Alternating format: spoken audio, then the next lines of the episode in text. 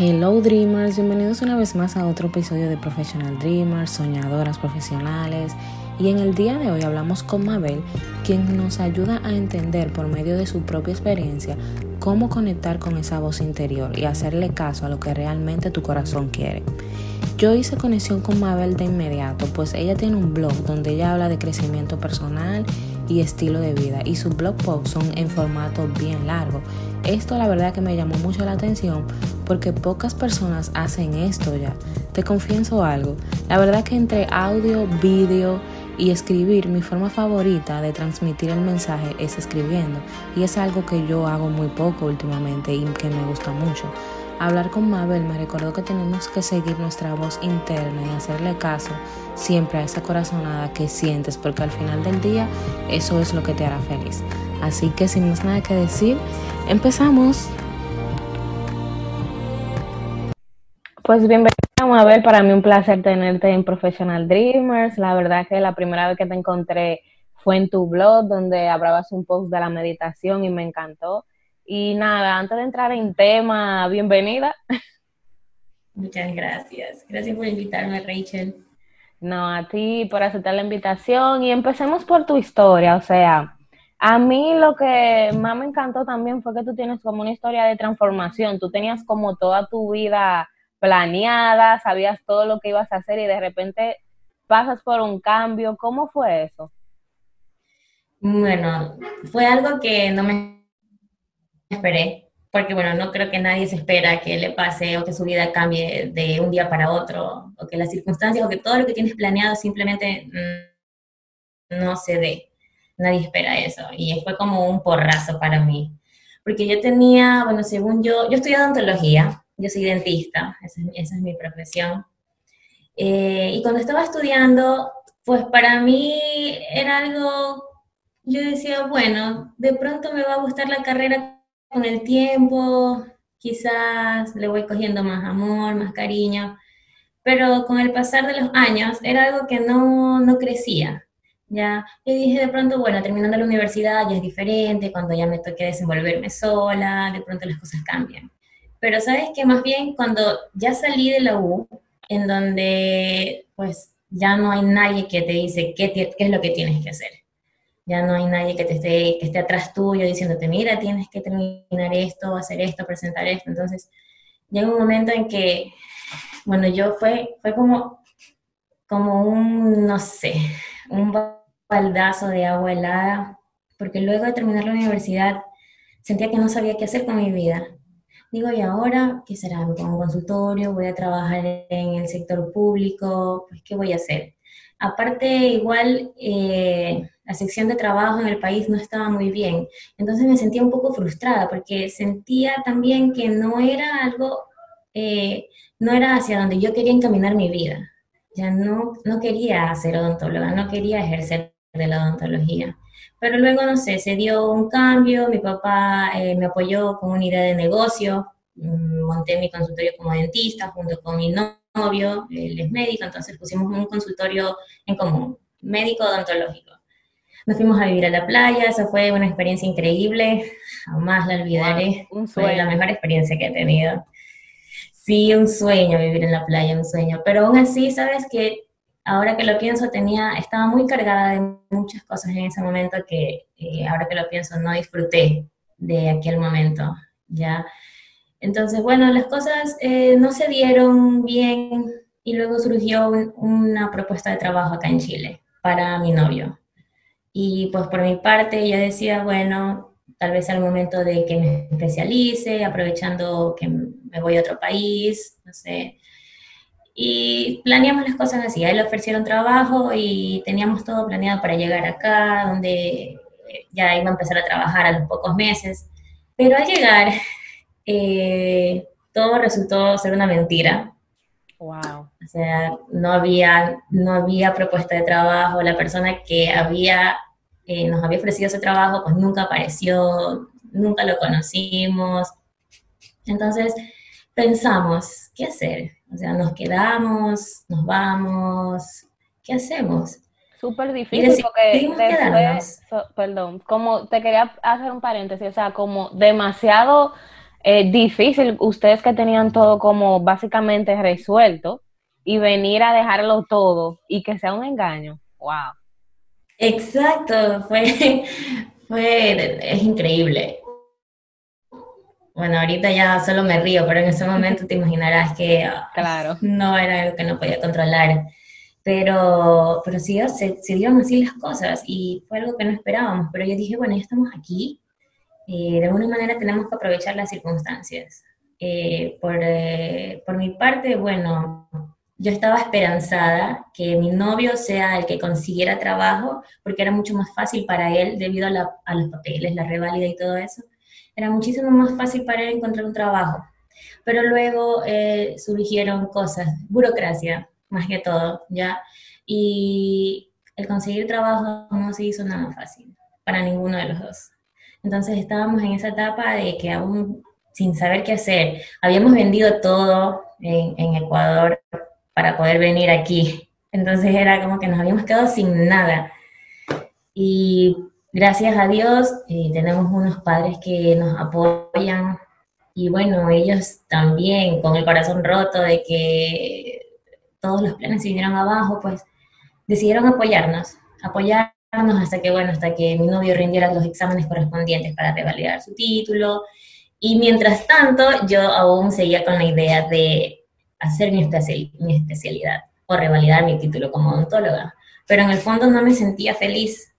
O sea, en el fondo yo era como una decisión que estaba tomando por hacer felices a los demás, por hacer feliz sobre todo a mi papá. Mm. Ya, porque yo decía, ¿cómo voy a decepcionarlo? ¿Cómo voy a decirle ahora, a estas alturas, de, después de tantos años de estudio, ¿cómo le voy a decir que esto no es lo que quiero para mi vida? Y era algo que se lo venía nombrando eh, hace un tiempo atrás, pero él no permitía que, no lo aceptaba. Entonces él no aceptarlo, no sé, de alguna manera influenciaba en mí y era algo que yo tampoco me permitía aceptar. Algo dentro de mí siempre me decía que ese no era el camino correcto pero el miedo, no sé, la incertidumbre de, qué voy a hacer entonces. Si esto no es lo que quiero, entonces ¿qué voy a hacer? Porque tampoco sabía lo que quería. Entonces no quería dejarlo seguro por algo incierto. Así que yo decidí continuar, decidí continuar. Y, y bueno, después me di cuenta qué es lo que quería hacer, porque no sé, supongo que serán eh, señales del universo, de alguna manera el universo te responde a lo que tú de verdad quieres. Encontrando, buscando un día qué hacer, eh, me llegaron esas notificaciones de vive la vida de tus sueños, trabaja desde casa, pues viaja, no sé, como, como lo que tú quieras. Y dije, ¿qué es lo que puedo perder? En ese momento fue como que, a qué me voy a dedicar? Pues bueno, la, la, propuesta que tenía era de convertirme en blogger. Yo decía, blogger, ¿cómo voy a ser blogger? Jamás, nunca había escuchado sobre eso. Tenía mucho miedo, no sabía cómo iba a empezar, pero sentía que ya había tocado fondo y que si, este, si esta era la oportunidad de poder hacer algo, de poder tomar el control de mi vida, pues tenía que aprovecharla. Claro. Y así fue como decidí abrir el blog. Así como fue como decidí abrir mabelgastón.com. Al principio no sabía de qué hablar. ¿Qué voy a enseñar? No quiero enseñar odontología porque no me gusta odontología, decía yo. ¿Cómo te diste cuenta? Pero ¿qué, ¿qué, hago? Que odontología no era tu camino. Porque eh, hice amigas en mi carrera y yo las veía, yo veía el amor con la que con la ellas se expresaban de sus pacientes, de, todo lo que hacían, y era como, como que eso las motivaba, ya, todos los días, todos los días se las motivaba, pero yo no sentía lo mismo, yo no sentía eso, eso que, por lo que te desvives. Entonces, sabía que eso no era para mí, no lo sentía, no había feeling con lo que estaba haciendo. Entonces, así, así me di cuenta que no, que no era lo mío. Entonces. Nunca lo fue. Traté de convencerme de que sí lo fue. Traté de convencerme de que en algún momento lo iba, me iba a gustar la carrera y que la iba a amar y que iba a ser así, pero claro, así. Porque también inconscientemente, como tu papá quería que tú fuera, siguieras ese camino, puede que tal vez tú sin, sin, sin quererlo también te empujaras por esa área, pero como tú dices, pasaste por, una transformación que te llevó a descubrir o a buscar ese camino de que en verdad es lo que a ti te gusta hacer. Y entonces cuando decidiste crear tu blog, ¿cómo decidiste de qué hablar entonces? Yo dije, a ver,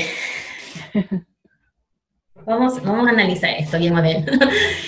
Em, yo dije, lo único que puedo enseñar ahora antes, que nada yo pensaba, bueno, ¿qué muestras en un blog?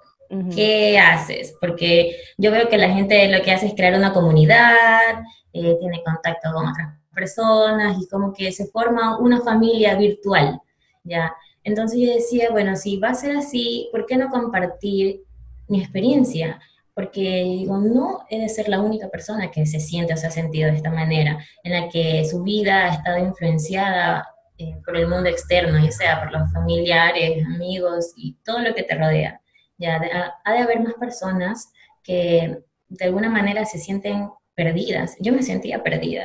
Yo sentía que no tenía un propósito. No sentía ese fuego interno que, que me hiciera querer levantarme todos los días eh, para trabajar por eso que deseo. No, no sentía nada de eso. O sea, me, sentía sin rumbo, vacía.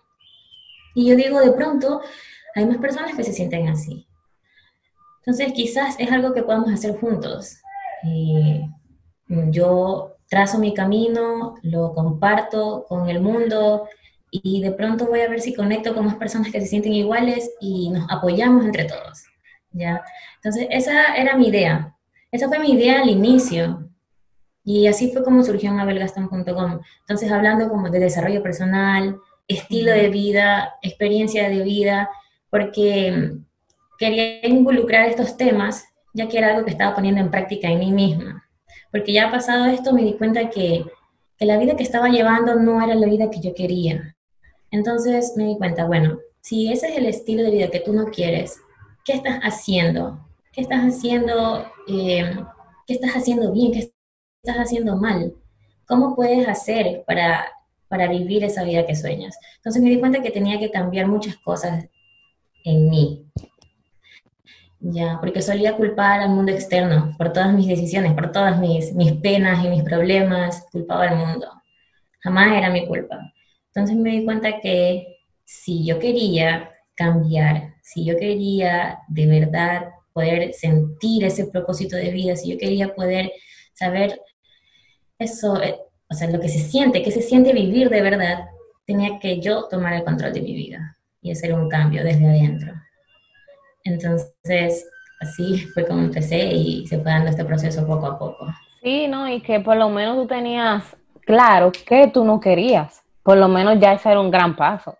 Ya tú sabías que no te querías dedicar, entonces era mucho más fácil saber, ok, déjame experimentar, a ver qué cosas me gustan y la verdad me parece muy bien. O sea, ¿cuáles fueron esas decisiones que tú tuviste que tomar cuando decidiste cambiar de país? O sea, ¿te dio miedo, ansiedad? Tú sabes que uno pasa por muchísimo proceso, incertidumbre, porque es un, nuevo país. O sea, eh, ¿hubieron cosas que tuviste que dejar, amigos? Este, cuando se dio el, tomamos la decisión de viajar, eh, sí, tenía mucho miedo tenía mucho miedo porque no sabía qué esperar, pero mm, a la misma vez estaba emocionada y me sentía mucho más emocionada que ansiosa. O sea, estaba emocionada porque yo decía, bueno, yo ya desde que me mudé a la playa ya me venía sintiendo así mal, que no sabía qué me pasaba, me sentía triste, me sentía molesta, me sentía deprimida, sentía que todo me fastidiaba. Entonces cuando se dio esta oportunidad de viajar a Chile, yo lo vi como wow, esto, esto es lo que necesito. Tal vez esto es lo que necesito para ser feliz y, y, por fin, no sé, sentir que, que hay algo para lo que nací y para lo que soy buena. De pronto ahí lo puedo descubrir. Entonces, más que miedo, sentía emoción. Y yo de verdad quería viajar, o sea, quería, no sé, por fin abrir mis alas porque quería, eh, no sé, de una manera liberarme. Pero fue aquí que me di cuenta que así me vaya al polo norte, yo mientras no trabaje en mí misma voy a seguir teniendo los mismos problemas siempre. Entonces, nada, eh, me dio tristeza, sí, porque tenía que dejar a mi familia. Nunca pensé, nunca me dio miedo el, el qué será o qué me esperará, porque se supone que ya teníamos algo planeado. ya teníamos sí. llegar, ya había, estaba la oportunidad de trabajo, entonces, incluso ni siquiera trajimos mucha ropa, por esa misma razón. Dijimos, no, llevemos poca ropa porque aquí al cabo de dos meses tú ya estás trabajando, ya podemos comprar nuevas cosas y todo esto y la, pero nada sería así. Entonces, más bien al momento de venir era toda emoción y todo felicidad. Y al llegar fue como un cambiazo a, la, transformación. a la transformación, como de, despierta, Mabel, aquí vas a aprender. Entonces, ¿cómo empezaste a descubrirte a ti misma? O sea, ¿cuáles fueron las cosas que tuviste que hacer? como no sabía qué quería, mm. eh, pues dije, de alguna manera, ¿cómo, ¿cómo puedo descubrir lo que quiero? Bueno, dije, uno descubre lo que quiere siempre y cuando te conoces. Pero para ese entonces yo sentía que no me conocía. Entonces me di cuenta que el primer paso que debía tomar era conocerme a mí misma. ¿Ya? ¿Y cómo podía conocerme a mí misma? Y yo decía, ¿cómo, cómo puedo saber qué me gusta y qué es lo que no me gusta? Pues la respuesta se me vino así, inmediato, pues intentando, probando cosas nuevas, porque solamente probando tú vas a ser capaz de poder darte cuenta qué resuena contigo y qué no. Es la única manera en la que puedes probar, o sea, probando cosas. Si tú no lo intentas, nunca vas a poder darte cuenta si te gustaba o no, o si era para ti o no. Entonces fue ahí que comencé, yo digo, bueno, yo tengo muy malos hábitos. me levantaba muy tarde, no hacía ejercicios, comía muy mal. Como la mayoría. Eh, no leía, no leía nada. Entonces decía, bueno, ¿hacia dónde estoy yendo? Todo esto que estoy haciendo no me está llevando a ningún lado, así que vamos a empezar también eh, cambiando mis hábitos. Y lo primero que quise hacer fue cambiar mi físico, porque era algo que me molestaba de mí no me gustaba cómo me veía físicamente. Entonces por ahí yo dije, bueno, lo primero que tengo que hacer es cambiar físicamente para poder quererme y para poder aceptarme. Así fue como empecé mi transformación. Eso fue lo primero que pensé que tenía que hacer y fue lo que hice en realidad. Me demostré a mí misma durante ese tiempo que soy capaz de lograr mucho más allá de lo que yo imagino, porque tenía la costumbre de empezar a hacer ejercicios y a la semana la dejaba o lo hacía un mes y ya después, al siguiente año. Entonces no era constante, no, era, no respetaba, no, me respetaba a mí misma, no era disciplinada con mis cosas. Y era algo que yo quería cambiar. Porque yo decía, yo quiero ser alguien, quiero poder dejar una huella en este mundo, quiero poder, quiero poder ser feliz, pero de verdad. Quiero poder tener esa conexión con Dios de verdad, así como la sienten esas personas personas que se les nota la pasión, que era algo que yo no sentía. Yo anhelaba todo eso. Y no tenía quien me guíe, no sabía quién pedirle ayuda. Mm, hablar con mi papá o con mi mamá de estos temas, pues no, no era la solución para mí, porque no son tan abiertos eh, en este tipo de situaciones. No, y que yo siento que los... Entonces, millennials ahora son los que más buscan información en cuanto a cómo crecer espiritualmente, eh, cómo desarrollarse personalmente. Antes la gente de antes no pensaba y ni siquiera piensa en nada de eso ya. Sí, es verdad, es algo que se ha ido despertando ahora durante estos años, pero es, fue algo que me tocó hacer sola. Eh, porque ni siquiera se lo quería contar a mi novio, no quería mostrarme débil, entre comillas. Eso es algo muy personal. sí, entonces no quería que me viera así, yo quería verme fuerte, no quería mostrar, no quería verme vulnerable ante nadie. Entonces empecé a buscar, empecé a leer, empecé a autoeducarme y, y mm, de esta manera, pues bueno, decidí hacer ejercicios. Y a ver, tuve, estuve un año seguido haciendo, entrenando. yo misma creaba mis rutinas y entrenaba y, y pues bueno, comencé a ver un cambio físico. Y me dije, wow, no puedo creer que lo haya logrado. Para mí eso fue bastante. Entrenaba, entrenaba seis veces a la semana. ¿Y cambiaste la alimentación? Entrenaba seis veces a la semana, pero eh, nunca tuve un... No, no, nunca tuve un régimen alimenticio. Solamente me dediqué a entrenar. Yo decía, bueno, de pronto solamente haciendo actividad física me sirve para poder tener el cuerpo que quiero, porque ese era mi pensamiento al principio. Yo quiero tener este cuerpo, entonces vamos a hacer ejercicios. Y sí logré ver un cambio, pero eh, seguía comiendo mal. seguía comiendo mal a deshoras, comía mucha comida chatarra. No, pero empezaste por algo, está bien. Mucha gente a veces ni siquiera logra eh, agregar un hábito más a su vida. Y, y tú duraste un año, eso es mucho, ya eso ya es un hábito para ti. Sí, pero ¿sabes qué? Eh, haberlo empezado y haberlo logrado, sí, lo hice por un año, eh, moldeó no solamente mi parte física, sino que mentalmente me fui sintiendo más fuerte. Sí, me fui sintiendo más fuerte porque me di cuenta de que si yo me lo propongo, si yo estoy decidida y soy disciplinada con las cosas que tengo que hacer, yo voy a lograr llegar a mi objetivo. Entonces me di cuenta de eso, de que yo puedo, si yo quiero, yo puedo, es que nadie más, nadie me lo prohíbe. Entonces me di cuenta que eso, en realidad ese año de entrenamiento que tuve, me hizo dar cuenta que yo tengo más poder del que imagino y que uno puede cambiar si así lo desea, si quiere, porque el, el, querer es poder. Entonces solamente tienes que tomar la decisión y ser constante. Eso es todo. Solo que a pesar de que sean dos cosas sencillas, dice empezar y ser constante.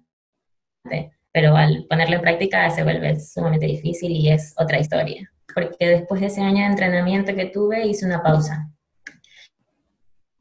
hice una pausa, este, igual ya estaba con el blog, estábamos ocupada, me ocupaba acá de mi casa, entonces no sabía aún cómo distribuir bien mi tiempo y dejé de entrenar, pero me seguí educando en otros aspectos.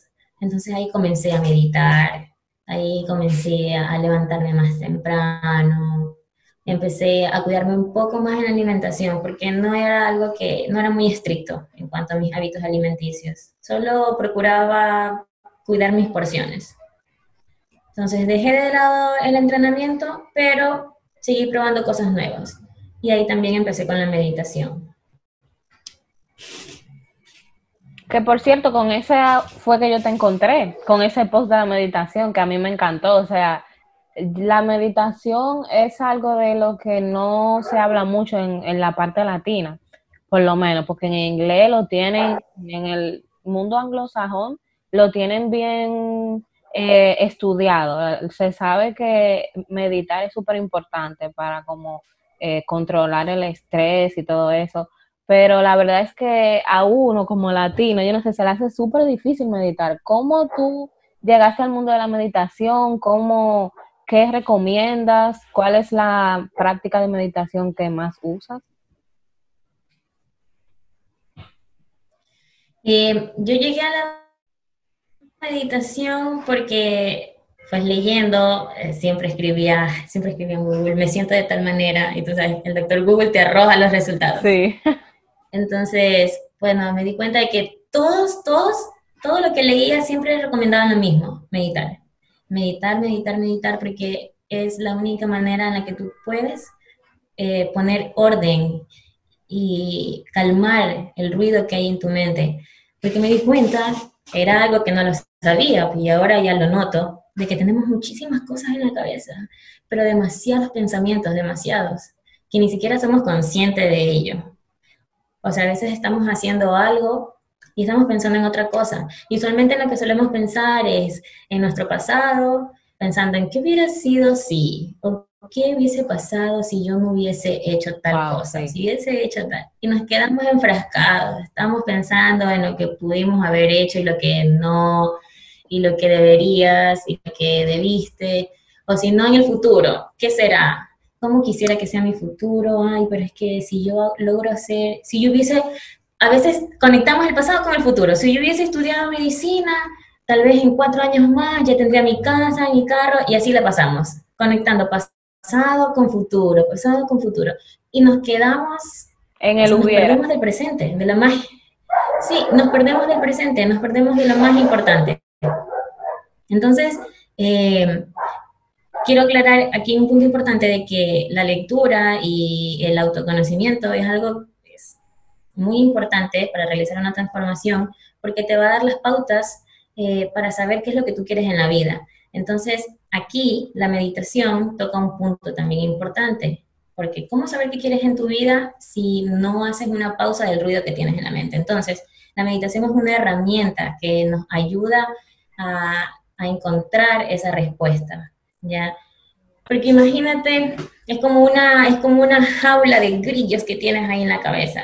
Estás todo el día, no te deja en paz. Y eso se manifiesta en ti físicamente, emocionalmente, porque esos pensamientos se transforman en una emoción. Los pensamientos son energía y la emoción es energía. Y al no dejar fluir esa energía, se queda acumulada dentro de nosotros. Y luego la comenzamos a sentir, pues, con tensiones musculares, dolor de cabeza, que te sientes más agotado, estás muy distraído, no sé, te sientes cansado, sientes que que pierdes la memoria, no sé, no recuerdas muchas cosas, te sientes desanimado. Entonces, eh, todas estas, todos estos problemas, todas estas situaciones en las que tú no estás aquí, pueden solucionarse y puedes gestionarlas mediante la meditación. Porque la meditación es como una conexión, es, es ese puente entre, entre ese poder superior y tu interior y lo que hay en tu interior. Entonces la meditación es la herramienta que te va a llevar a conocerte más o a conocerte poco a poco. Y yo lo empecé en realidad muy, muy así, solo como cerrar los ojos y concentrarme en la respiración, porque es lo que básicamente, hay muchos tipos de meditación, pero básicamente la meditación se trata de que no pienses en nada más, te enfoques en tu respiración y te enfoques en sentir y vivir el momento presente. O sea, para gestionar tu conciencia tu, plena en el aquí y el ahora. Ok, ¿no utilizas ninguna app, alguna aplicación o, o algún método así que te ayude? Porque hay personas que yo, yo sé que no se pueden concentrar simplemente con el silencio. O sea, necesitan, tú sabes que hay a veces meditación guiadas. No, yo uso las meditaciones guiadas que hay en YouTube. Uso también algunas meditaciones de Spotify, pero por lo general uso las de YouTube. Ahí escribo, pues no sé, busco una meditación guiada para empezar la mañana, por ejemplo, para empezar la mañana eh, con pensamientos positivos. O si quiero una meditación para la tarde, porque por la tarde por lo general, no sé, como que me siento un poco ansiosa o estresada, entonces, pues me tomo un momento en la tarde y busco una meditación para calmar la mente o una meditación para aliviar el estrés. Entonces, son 10 o 15 minutos de meditación que pongo en práctica en ese momento para lo que necesito allí. Y lo más importante de todo es, bueno, nunca esperar, a ver, nunca esperar nada de la meditación. O sea, porque no vas porque uno por lo general dice, bueno, ya está bien, voy a hacer la meditación y espero sentirme bien después de estos 15 minutos. Así como que muy genial. Pero lo que pasa cuando vamos con esa mentalidad em, es que estamos haciendo todo lo contrario. Lo importante de la meditación es solamente que te permita ser. Que te relajes y te permita ser, sin esperar nada después. Porque los cambios los vas a ir notando mientras seas constante en tu práctica. Porque si lo haces un día y luego el siguiente no, pues no, de nada va a servir. Claro. Es una práctica que tienes que hacer constante, tienes, en la que tienes que ser constante. Sí, mucha gente, eh, como tú dices, como que se sienta a meditar y espera que pase algo mágico, cuando en verdad tú tienes como que simplemente hacerlo y, soltarlo eh, y hacerlo constantemente, como tú dices. Nada, pues ya como para finalizar, algún consejo que tú quieras dar de eh, ya sea desde tu estilo de vida, por dónde empezar, cómo si una persona está pasando por una transformación o está pasando por ese conflicto interno, ¿qué tú les recomiendas por dónde empezar? A ver, para todas aquellas personas que se encuentran entran en esa etapa de que no saben qué hacer con su vida, eh, lo primero que les recomiendo hacer es auto cuestionarse. Auto cuestionarse. Porque tienes que preguntarte y analizar qué es lo que estás haciendo. Tienes que analizar hacia dónde está yendo tu vida. Cuáles son esas acciones que debes tomar si quieres cambiar el rumbo de tu vida. Y analizar y escuchar tu voz interior, sobre todo. Escuchar tu voz interior porque tu voz interior es esa guía, es esa luz que no se equivoca. Es eso que te dice qué es lo que está bien. Y muchas veces nosotros eh, lo que hacemos es callarla, o sea, no, no escuchamos a nuestra voz interior, escuchamos al mundo externo, escuchamos todo lo que nos rodea menos a nosotros mismos, a ese poder que tenemos dentro. Entonces, lo primero es eso, autocuestionarse, analizarse y reconocer, o más bien buscar, o bueno, reconocer ese propósito que reside dentro de ti. Preguntarte cuál es tu verdadero propósito aquí en este mundo. Porque todos tenemos un propósito aquí. No estamos aquí por gusto. Todos tenemos algo que aportar en este mundo. Entonces, segundo, cultivar tu amor propio.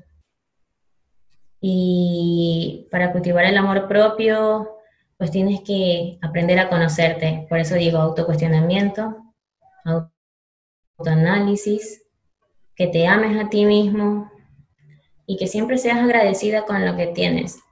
Porque a pesar de estar pasando muchos problemas y muchas situaciones, siempre hay algo por lo que debemos o por lo que hay que estar agradecido. Ya desde el hecho de tener vida, de estar aquí un día más, ya es bastante por lo que agradecer. Siempre tener un corazón humilde, compasivo y abierto a escuchar. Y abierto a escucharte sobre todo. Entonces, básicamente sería eso.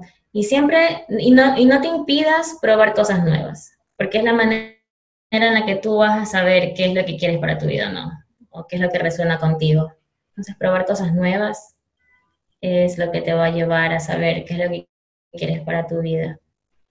Muchísimas gracias. Con eso cerramos. A todas las personas que están escuchando, no se olviden de seguir a Mabel Gastón en su página web, mabelgaston.com, en su Instagram. Voy a dejar todos los links en la descripción. Y muchísimas gracias, Mabel, por ser parte de Professional Dream. Para mí fue un placer hablar contigo en el día de hoy. Te deseo lo mejor. Muchas gracias a ti por la invitación, Rachel. Para mí ha sido un gusto enorme haber y que se repita. aquí contigo esta tarde. y que se repita, sí. Gracias si llegaste hasta aquí. No olvides que nos puedes seguir en la mayoría de las plataformas de audio como Professional Dreamers, concepto al final. Estamos en las plataformas como Apple Podcast, Spotify, Google Podcast, iHeartRadio y también estamos en YouTube. No olvides que puedes suscribirte a nuestro canal de YouTube y darle like a este episodio si te gustó. También nos ayudaría mucho si nos das un review en Apple Podcast y si nos sigues en Spotify. Gracias por estar aquí y hasta el próximo episodio. Bye.